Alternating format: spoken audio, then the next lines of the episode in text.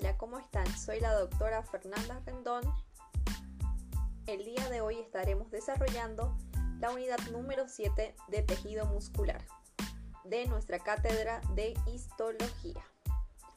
Comenzando a desarrollar esta unidad tenemos generalidades y clasificación del tejido muscular. El tejido muscular tiene a su cargo el movimiento del cuerpo y de sus partes, cambio de tamaño y forma de los órganos internos.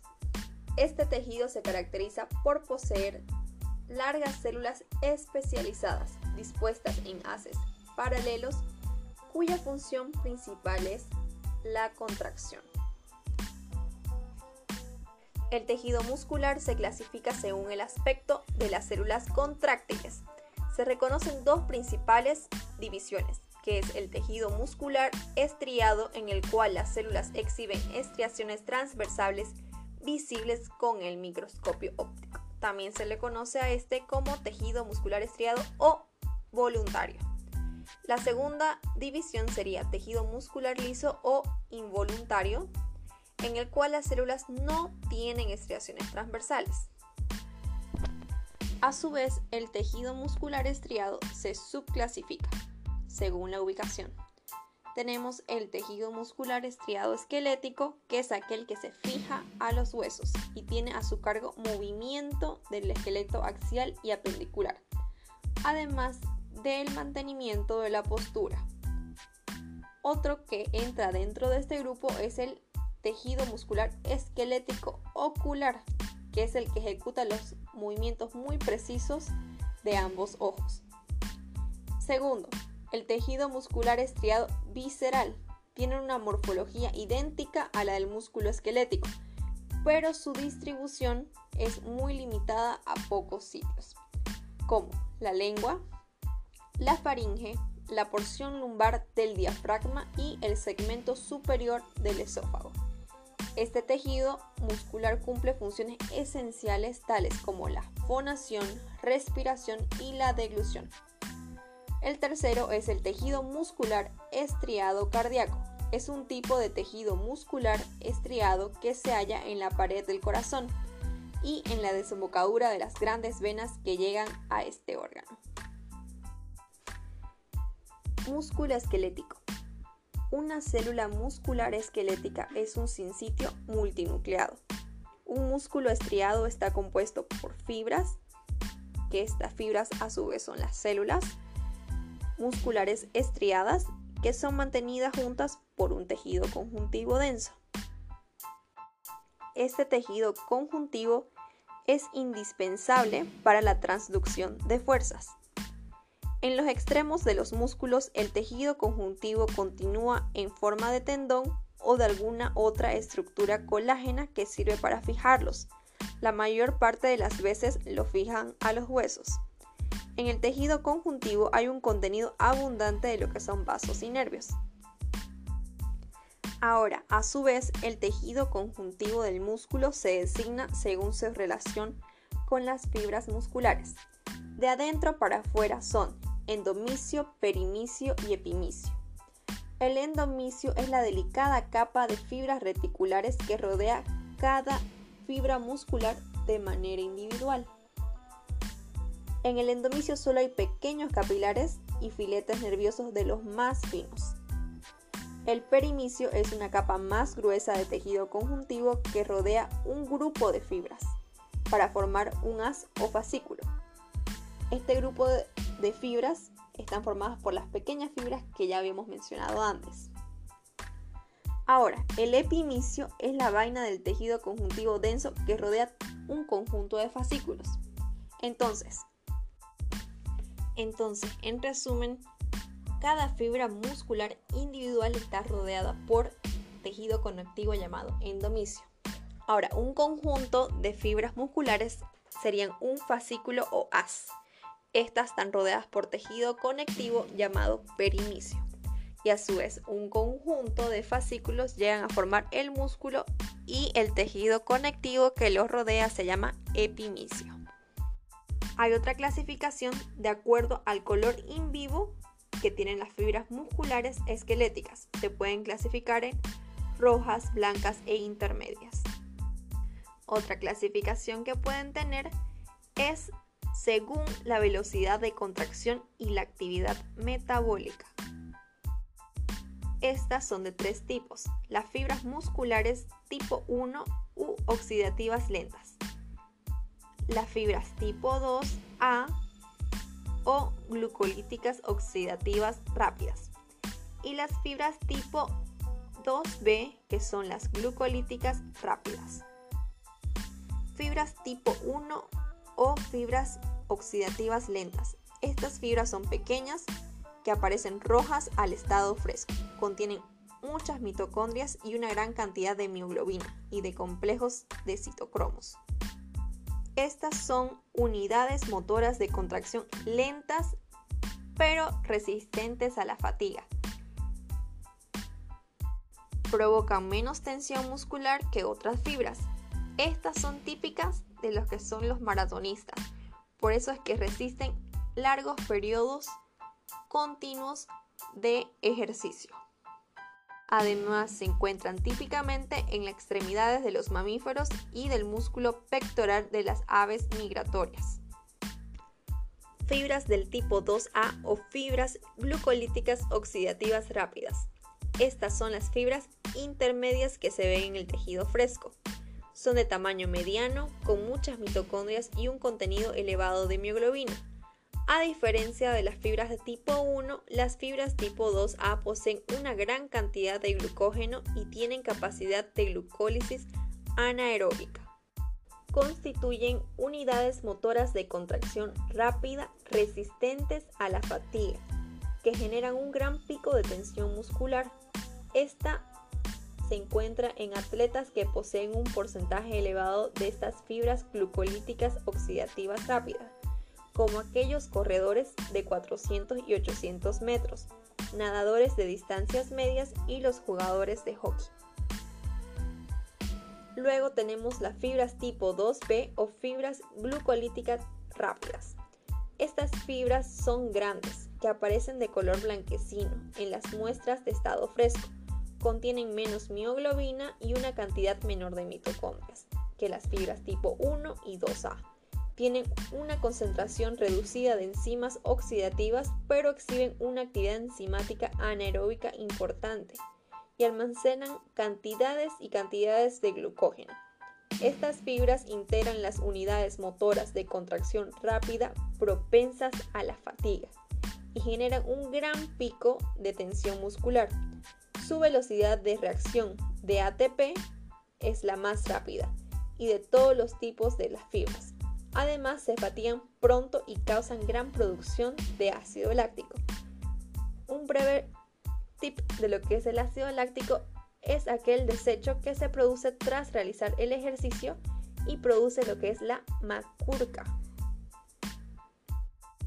En consecuencia, las fibras tipo 2B están bien adaptadas para la contracción rápida y movimientos finos y precisos constituyen la mayoría de las fibras que componen los parte de los músculos extrínsecos del ojo y los músculos que controlan movimientos en los dedos. Estos músculos tienen más cantidad de uniones neuromusculares que los formados por fibras de tipo 1, lo que permite un control nervioso más preciso de movimientos. Estos los tienen los corredores de distancias cortas los levantadores de pesas y otros atletas de campo. En resumen, las fibras tipo 1 son para aquellos que realizan actividades de mayor tiempo y no se fatigan tan rápido. Fibras tipo 2A son para aquellos que tienen desgaste intermedio y las fibras tipo 2B son aquellos que se necesitan para hacer movimientos precisos, pero tienen gran fatiga. Ahora veremos lo que son las miofibrillas y miofilamentos. La subunidad estructural y funcional de una fibra muscular es la miofibrilla. No nos olvidemos, no nos olvidemos que la unidad principal es la fibra muscular o célula muscular, que a su vez está subdividida en miofibrillas. Las miofibrillas están compuestas por haces de miofilamentos, que son polímeros filamentosos individuales de miocina tipo 2, que son filamentos gruesos, y dactina y sus proteínas asociadas, que son los filamentos finos.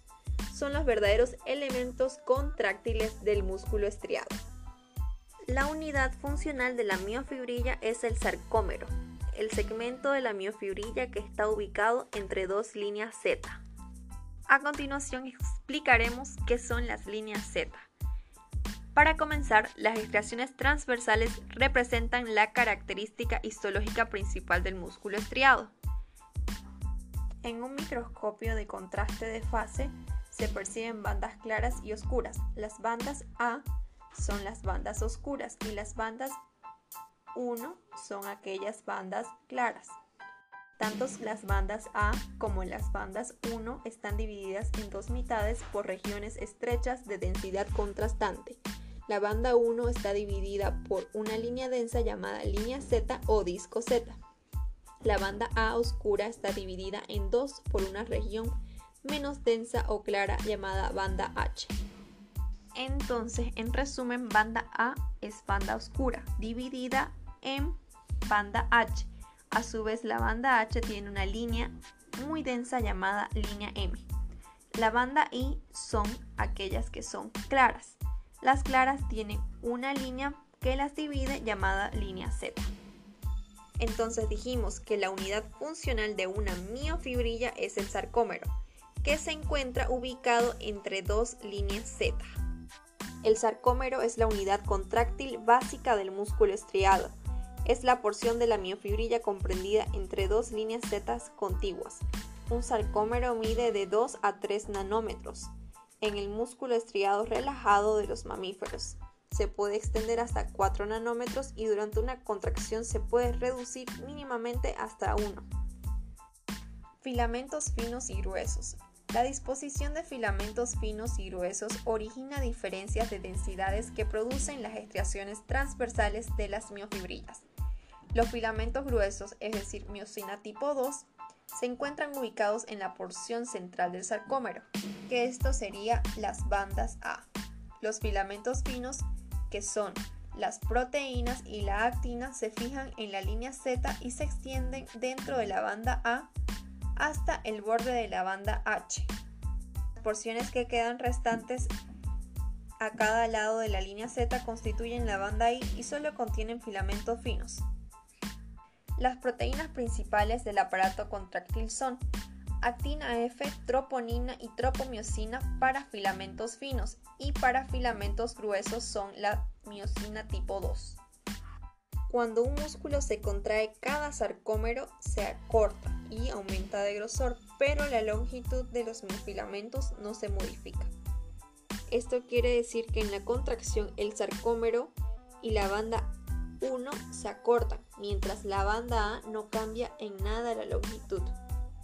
Hablemos un poco sobre músculo cardíaco. El músculo cardíaco posee los mismos tipos y organizaciones de filamentos contráctiles que el músculo esquelético. En consecuencia, las células musculares cardíacas y las fibras que forman tienen estriaciones transversales. Además, las fibras musculares cardíacas exhiben bandas cruzadas bien teñidas llamadas discos intercalares. Los discos intercalares son sitios de adhesión muy especializados entre células contiguas. Esta adhesión célula-célula lineal de las células musculares cardíacas produce fibras de longitud variable. Por lo tanto, a diferencia de las fibras musculares estriadas, esqueléticas y viscerales, que son células individuales multinucleadas, las fibras musculares cardíacas están compuestas por muchas células cilíndricas unidas de extremo con extremo. Asimismo, algunas células musculares cardíacas en una fibra pueden unirse en dos o más células a través de discos intercalares para formar una fibra ramificada. Esto quiere decir que al contraer se contraen todas juntas y si se relajan, se relajan todas juntas. Trabajan como una sola unidad. Estructura del músculo cardíaco. El núcleo de la célula muscular cardíaca está en el centro de la célula.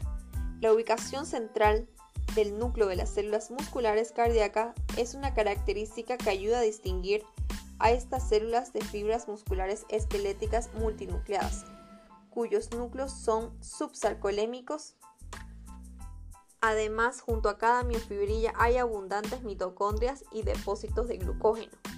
Los discos intercalares son uniones entre células musculares cardíacas. Lesión y reparación. Una lesión focalizada del tejido muscular cardíaco con muerte de las células se repara mediante la forma de tejido conjuntivo denso. En consecuencia, la fusión cardíaca se interrumpe en el sitio de la lesión. Este patrón de lesión y reparación es el que se ve y es conocido como infarto de miocardio. La sospecha de un infarto de miocardio en una persona puede confirmarse por detención de marcadores específicos en la sangre. Estos marcadores son las subunidades estructurales troponina 1 y troponina T del complejo de troponina cardíaca que suelen aparecer entre 3 a 12 horas después de un infarto de miocardio. La troponina tipo 1 permanece elevada hasta 2 semanas a partir del momento de la lesión inicial y en considera sospecha de un infarto de miocardio en una persona puede confirmarse a través de marcadores de las subunidades estructurales troponina 1 y troponina T del complejo de la troponina cardíaca que suelen aparecer de 3 a 12 horas después de un infarto de miocardio. La concentración de troponina 1 permanece incluso hasta dos semanas a partir del momento de la lesión inicial y en consecuencia se considera un marcador excelente para el diagnóstico de un infarto de miocardio que ha ocurrido recientemente. Músculo liso. El músculo liso en general se representa en la forma de haces o láminas celulofusiformes alargadas con finos extremos aguzados. Estructura del músculo liso. Las células musculares lisas poseen un aparato contráctil de filamentos finos y gruesos y un citoesqueleto formado por filamentos intermedios de las proteínas desmina y bimentina. La contracción del músculo liso es diferente, es iniciada por una gran variedad de impulsos que incluyen estímulos mecánicos, eléctricos e incluso químicos. No olvidemos que la contracción del músculo liso es involuntaria. Lo que quiero recordar es que el músculo cardíaco es involuntario, pero tiene las características histológicas del músculo esquelético. Volviendo a lo anterior, la contracción del músculo liso es iniciada por una gran variedad de impulsos, como dijimos, mecánicos, eléctricos e incluso químicos. Como impulso mecánico tenemos como el estiramiento pasivo del músculo liso vascular. Los impulsos mecánicos activan canales iónicos mecanosensibles que conducen a la iniciación de la contracción muscular espontánea. Esto se da por el llamado reflejo miógeno despolarización eléctrica, como las que ocurren durante la estimulación nerviosa del músculo liso, la liberación de neurotransmisores como acetilcolina y noradrenalina desde sus terminaciones nerviosas sinápticas estimulan a los receptores a la apertura de canales de calcio y esto provoca la contracción. Ahora, como estímulos químicos tenemos aquellos producidos por la angiotensina tipo 2, la vasopresina o el tromboxano A2, que actúan sobre los receptores de la membrana celular específica que conducen a la contracción muscular. La fuerza de contracción del músculo liso puede mantenerse por periodos prolongados en un estado de trabado. Este, por ejemplo, es aquel tono vascular o contracción que tienen que tener permanente los vasos vasculares. Este es el llamado estado de trabado. El estado de trabado se parece en muchos aspectos a lo que es la rigidez cadavérica del músculo estriado, es decir, una contracción que permanece por mucho tiempo. Aspectos funcionales del músculo liso. El músculo liso se especializa en la contracción lenta y prolongada. Aspectos funcionales del músculo liso. Hablando de esto, el músculo liso se especializa en la contracción prolongada y sin fatiga a diferencia del músculo estriado.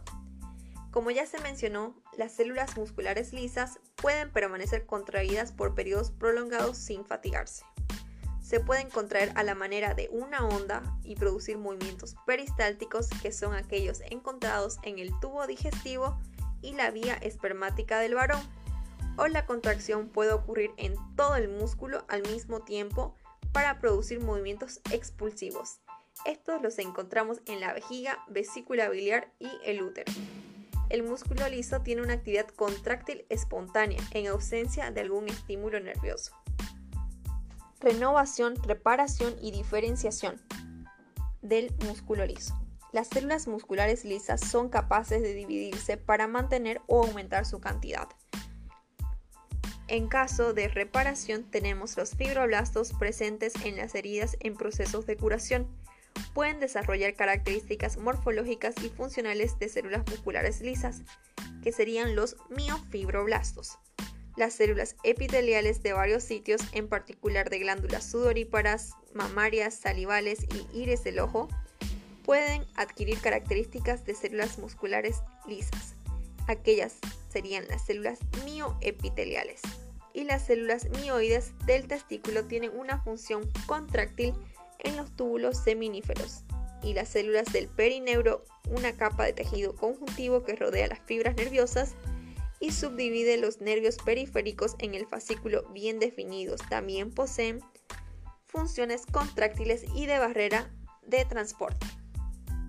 Y bueno, eso fue todo el contenido. En resumen, haremos las siguientes comparaciones que tenemos según los tres tipos musculares esquelético, cardíaco y liso. Ahora, ¿cómo es la célula del esquelético? Es una célula grande y alargada de 10 a 100 micronanómetros de diámetro y hasta 100 centímetros de longitud. Sí, escucharon bien. Una célula puede medir hasta 100 centímetros de longitud. Esto sería en el músculo sartorio, que es el músculo más largo. También tenemos el cardíaco, en célula. Es una célula corta y angosta de 10 a 15 micronanómetros de diámetros con una longitud máxima de 80 a 100 micronanómetros de longitud. Las células lisas son alargadas y fusiformes, es decir, en forma de uso, miden de 0.2 a 2 micronanómetros y alcanzan una longitud de 20 a 200 micronanómetros de longitud. La ubicación ubicación del músculo esquelético está asociada en músculos asociados al esqueleto, estriados viscerales, como dijimos, esófago, lengua, diafragma. El cardíaco se reserva exclusivamente para el corazón, venas cava superior e inferior y venas pulmonares. Liso se encuentra ubicado en vasos, vísceras y otros órganos. Viendo el componente del tejido conjuntivo llamado en el, en el músculo esquelético es epimicio, perimicio y endomicio. En el cardíaco es exclusivamente endomicio, tejido conjuntivo subendocárdico y subpericárdico. En el isio es exclusivamente endomicio, que recubre vainas y fascículos. Ahora hablando de las funciones, el músculo esquelético tiene un tipo de inervación voluntaria, somática y de un tipo de contracción todo o nada. El cardíaco es involuntario, pero de inervación autónoma. También es todo o nada y es rítmica como un marcapaso, gracias al sistema de conducción del corazón. Y el músculo liso tiene una función involuntaria de inervación autónoma con contracciones lentas, parciales, rítmicas, espontáneas. Eso es todo por este podcast, espero que les hubiera gustado la unidad de tejido muscular de la Cátedra de Histología. Mi nombre es Fernanda Rendón y espero que les hubiera agradado.